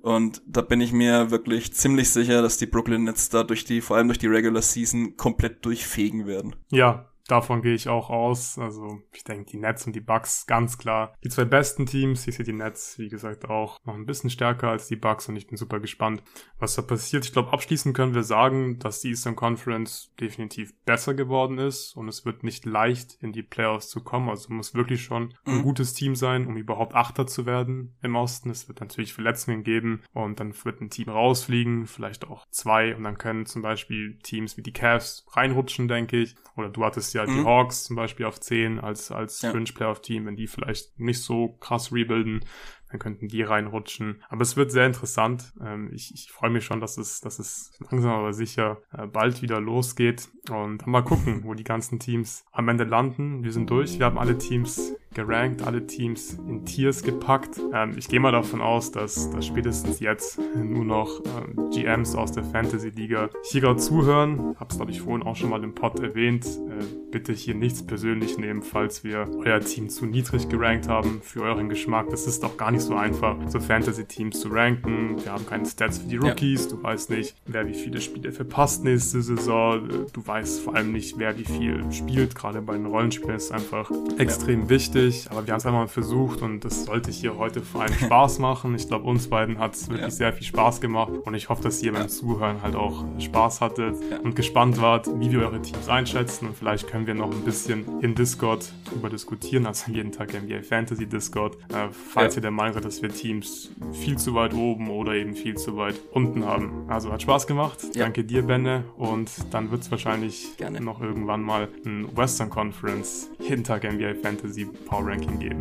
Auf jeden Fall. Also bis dahin, macht's gut. Ciao.